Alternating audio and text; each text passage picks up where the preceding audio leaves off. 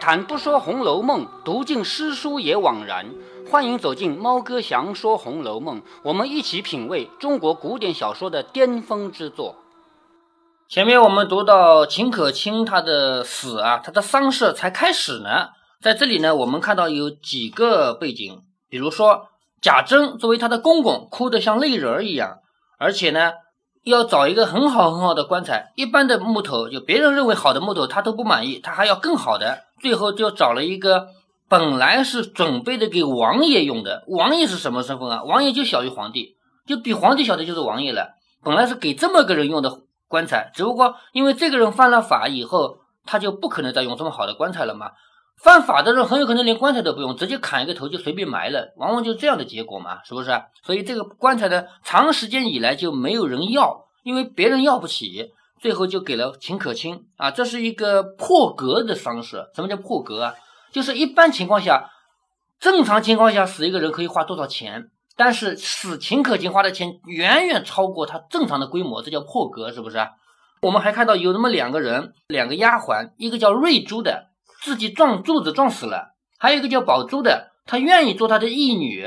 那这样的话，他捡了两个女儿，其中一个陪葬了，还有一个就就是没陪葬，在丧事上面是吧？在这个时候，我们看啊，贾珍他想着贾蓉不过是一个小小的剑生，什么叫剑生啊？学生，咱们现在的学生就是学校里学生嘛。古代的学生，古代他一般人不都是在家学里面或者在私塾里面读书的，对不对？你读的比较好的人，有可能将来要当官的，就是而且地位比较高的人啊，他会进入一个专门的国家办的学校。的确，古代也有公立学校的，但是这公立学校不是从小教你四书五经的，是你到一定的年龄以后，准备去考试当官的，就这样的人啊，才可以去学那个。那么贾蓉这个时候呢，只不过是一个剑生，就是这么样一个学生。如果说这样子的话，那么这个丧事啊就很不风光。就是一个普通人家死了一个人而已，对不对？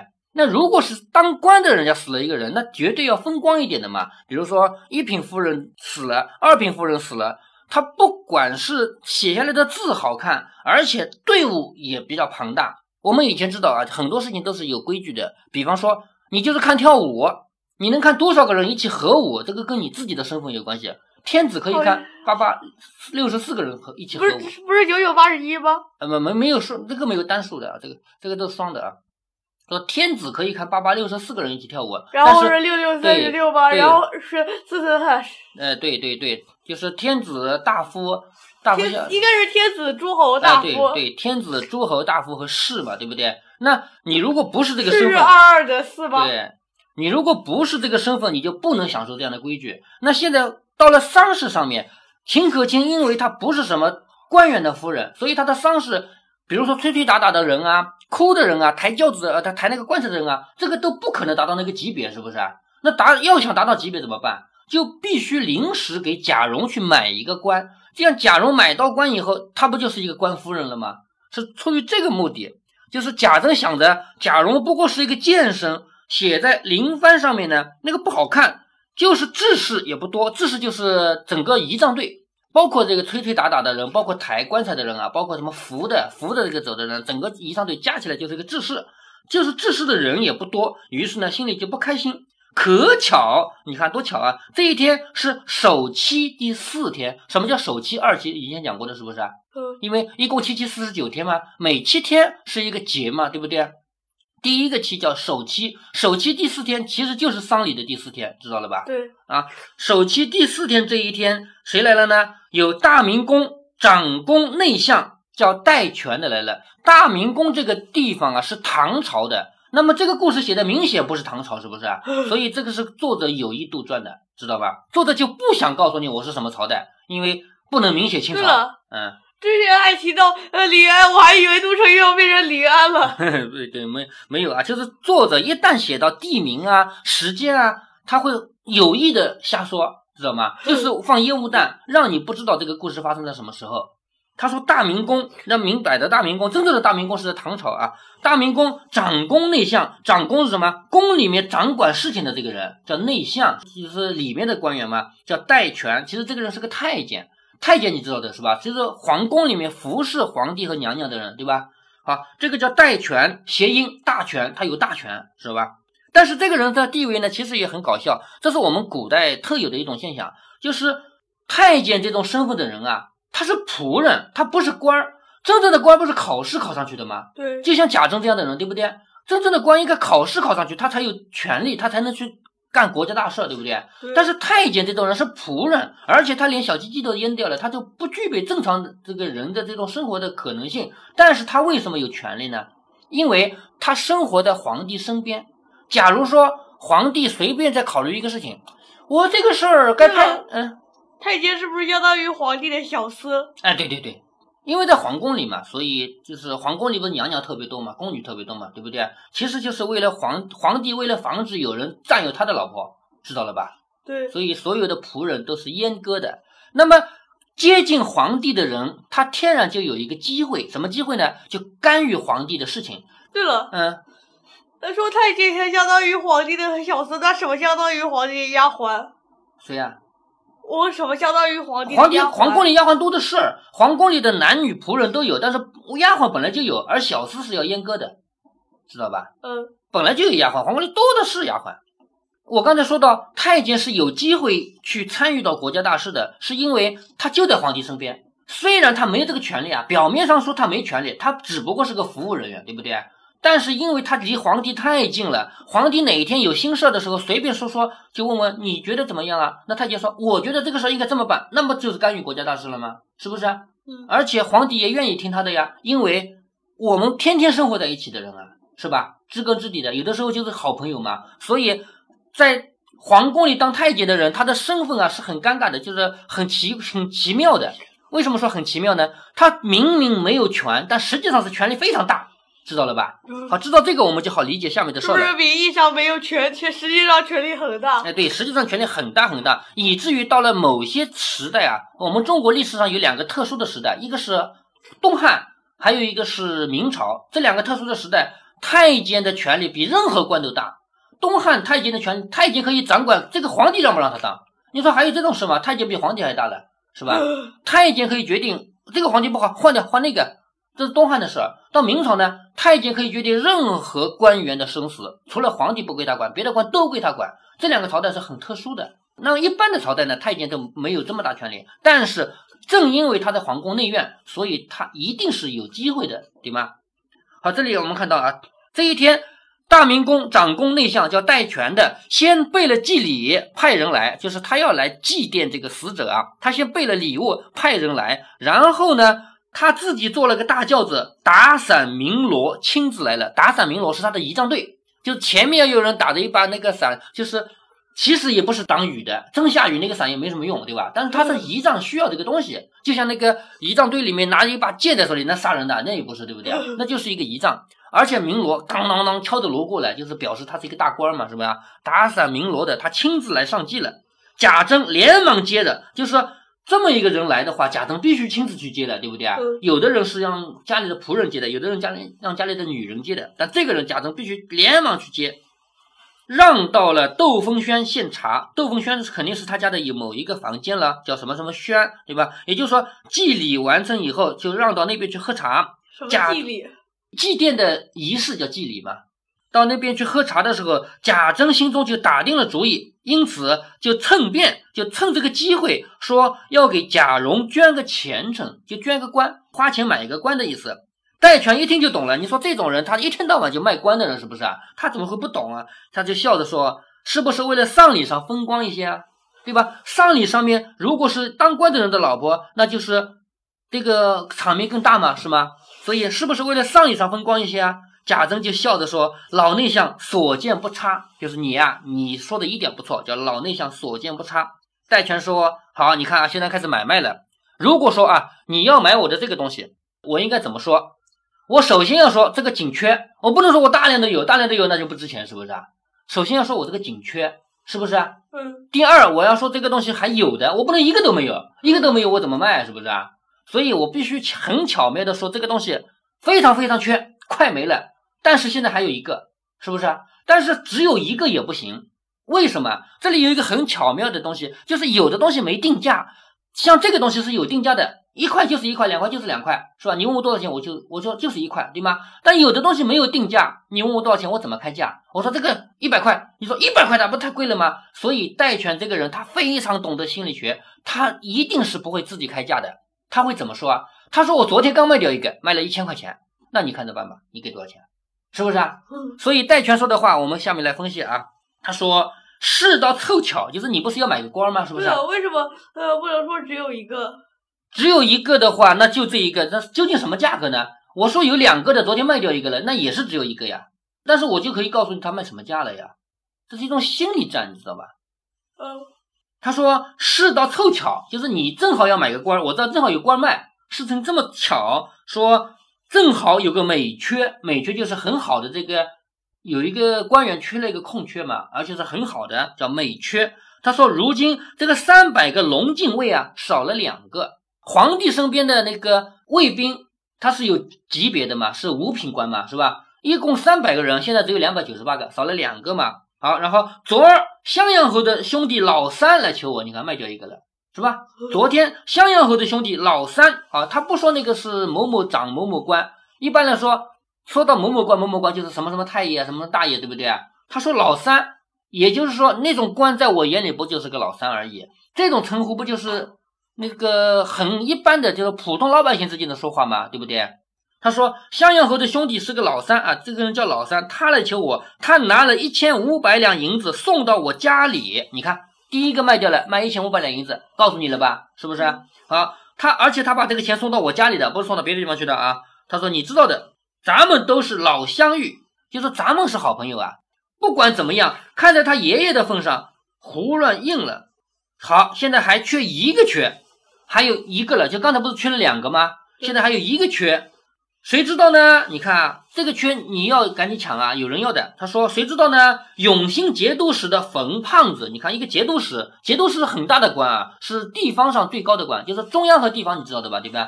除了中央以外，就是地方嘛。地方上最高的官叫节度使，这个这个官名也是唐朝的，后来清朝没有啊。他说节度使冯胖子他来求，要给他孩子捐个官，就是如果给了那个节度使冯胖子的话，那这一个缺都没有了，对不对？他说我没工夫搭理他，既然是咱们的孩子要嘛，你快写个履历来，就你快写一个你的东西来。也就是说，我这个没有卖给冯胖子，我卖给你了，是不是？那。这个话说出来，其实是什么？其实是给人打心理战。你要的话，赶紧给我钱，不能拖，是不是这个意思啊？谁也不知道他真的有没有一个冯胖子来跟他抢，是吧？那我们八成没有，哎，八成没有。我们平常买东西也是这样的。好，一共只有两个，昨天卖掉一个，卖一千块钱，这个就告诉你它值一千块钱，这是一种心理暗示，对不对？好，另外一个呢，你要快一点啊！现在有人正要着呢啊，我是没空理他，我才没卖掉的。你要你要就快一点。然后就急了吧，你就急了，赶紧拿着钱来买了吧，是不是？说赶紧写一个履历来，履历这个东西呢，咱们现在也有啊。咱们现在写的履历是指什么？我哪一年到哪一年在某某某小学读，我哪一年到哪一年在某某某初中读，我然后在哪一年到哪年读什么大学，然后哪一年到哪年我做什么工作？是呃，刚刚自己是身份，就自己的相关经历啊，这叫履历，是吧？但是那时候的履历不是啊，那时候履历是写的他家世。就是古代很讲门庭，咱们现在你一个人有能力就是有能力，跟你爸爸你爷爷没关系，是不是啊？那古代不是的，古代你生在谁家你很重要，知道吗？所以这个履历指的是你家里的情况。贾珍听说了，连忙说：“快命书房里人恭敬了写的大爷的履历来。”就是书房里不是有人在干活吗？快快快，叫书房里的人写，恭恭敬敬写了个大爷的履历送过来。小厮不敢怠慢，去了一刻，便拿了一张红纸来给贾珍。贾珍一看，看完了就给了戴权，上面写的是什么呢？就写江南江宁府。好，江南江宁府这个地方呢，在哪儿呢？就在南京。咱们江苏省不是江宁府和苏州府合并以后才有的吗？江宁府就在南京那个地方。好，江南江宁府，江宁县的监生，监生刚才说到了是学生，是不是？江宁县的监生贾蓉今年二十岁。曾祖，曾祖是谁啊？爷爷的爸爸，知道了吧？曾祖呢是谁呢？是原任。经营节度使世袭一等将军叫贾代化，就是他的爷爷的爸爸是贾代化，他的祖就是他的爷爷是乙卯科，乙卯科乙卯是一个年，因为以前每隔三年就考一次试，所以每隔三年就有状元就有探花，对不对？所以乙卯那一年的科进士贾进，就是这当道士的这个人啊，是那一年的进士。他的父亲是谁呢？是世袭三品爵威烈将军贾珍，就写了这么个东西，这叫履历，跟咱们现在履历不一样啊。咱们现在履历不必要写我老爸当了什么，我老妈当了什么，不必要这么写啊。戴权看了，回手递给一个贴身的小厮，也就是说，戴权这个人他也不是一个人来，他来也有服务人员的，是不是啊？好，旁边有一个小厮，就把这个给了那个小厮，说回来送与户部的堂官老赵。好，什么意思呢？就是真正在这个国家里管官员、管老百姓的，不会是太监，太监绝对不会管这个事儿，对不对？但是太监是有权干预的。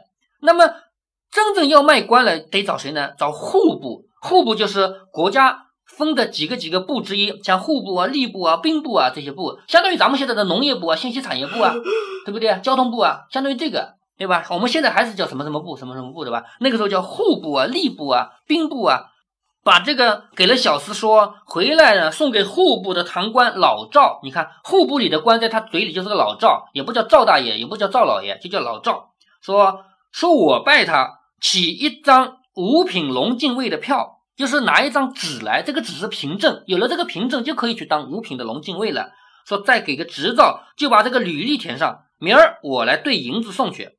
就是他叫自己的小厮去跟户部的人说。说先给我票，明天我把银子送到户部去。小厮答应了，戴权也就告辞。贾珍十分款留不住，也就是说，这么大一个有权有势的人，你得留他喝茶，留他吃饭，是不是啊？好，留不住他，只好送出府门。临上轿，贾珍问：“银子我是送到部里呢，还是送到你家呢？就你不是要我来给钱吗？要买官吗？是吧？我这个钱，我该送到你的部里呢，还送到你家里去呢？”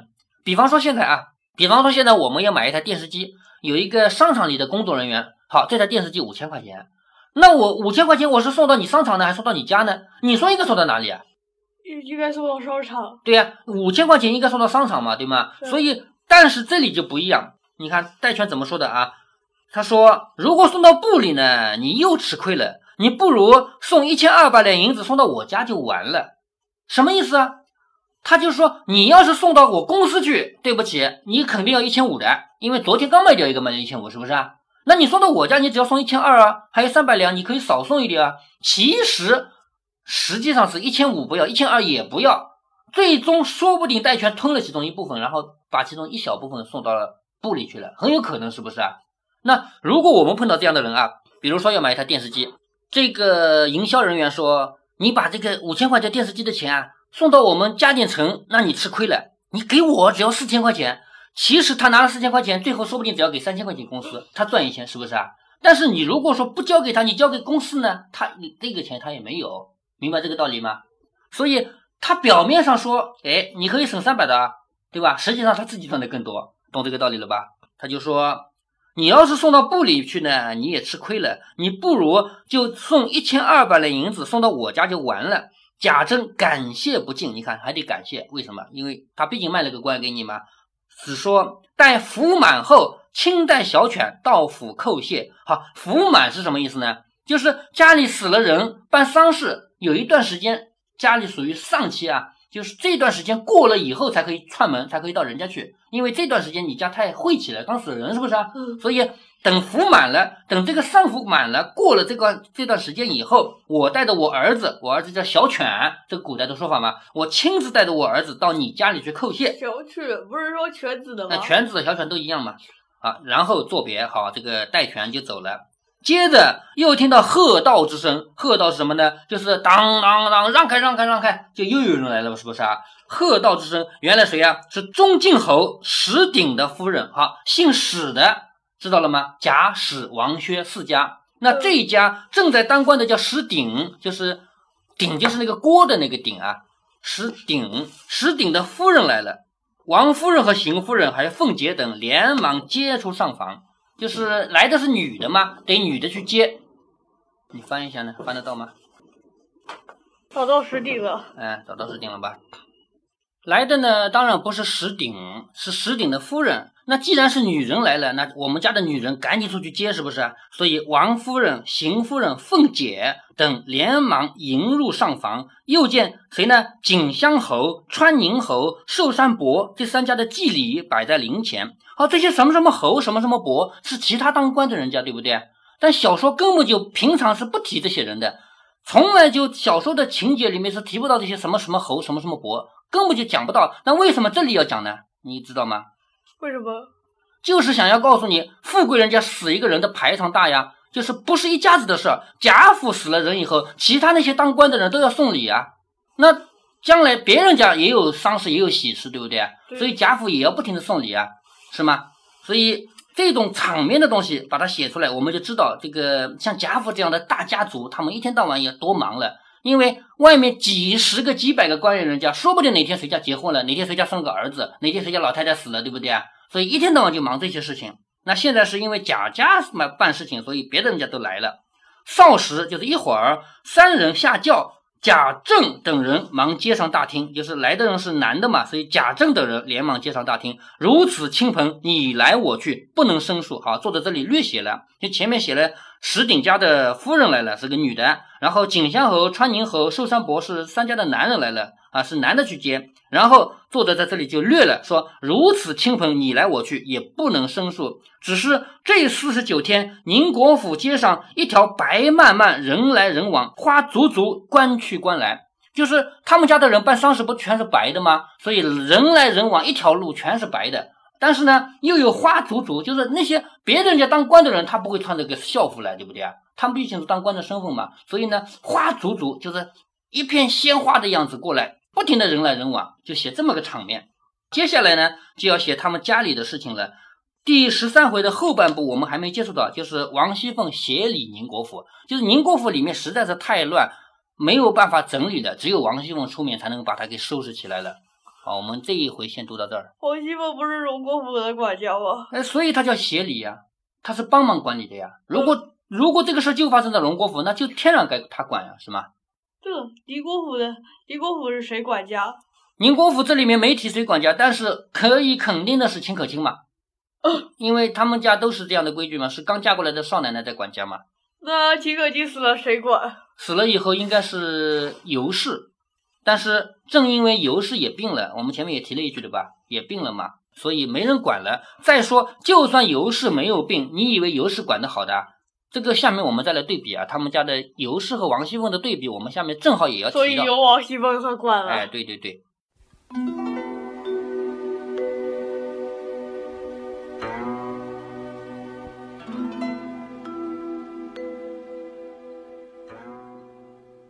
在这一集里，我们看到了一个生意场上的高手戴荃，他要从贾政这里赚一千二百两银子，是分几步走的。也就是说，看似随意的聊几句天，实际上已经挖好了好多个坑。我们来理一下啊！你要想把一个物品卖出去，必须手里有货；你要想卖个好价钱，必须此货紧缺；你要想让人家觉得价格合理，必须有对比。所以，代权的产品同时满足了以上几个规则，三百个位置只有两个了。刚刚卖掉了一个，现在还剩一个，而且还有人抢呢。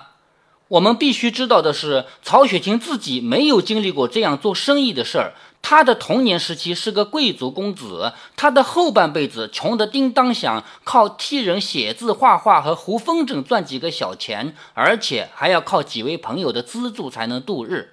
所以，他不管是前半生还是后半辈子，都不可能像戴荃这样卖东西。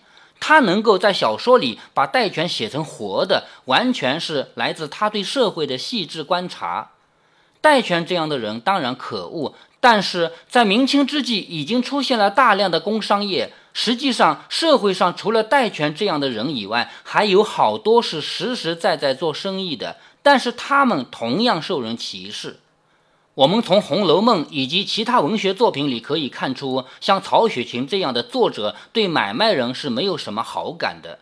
我们不能怪曹雪芹，因为整个社会就看不起经商的人，商人属于低等人，他们在社会上的地位跟乞丐和妓女是一样的。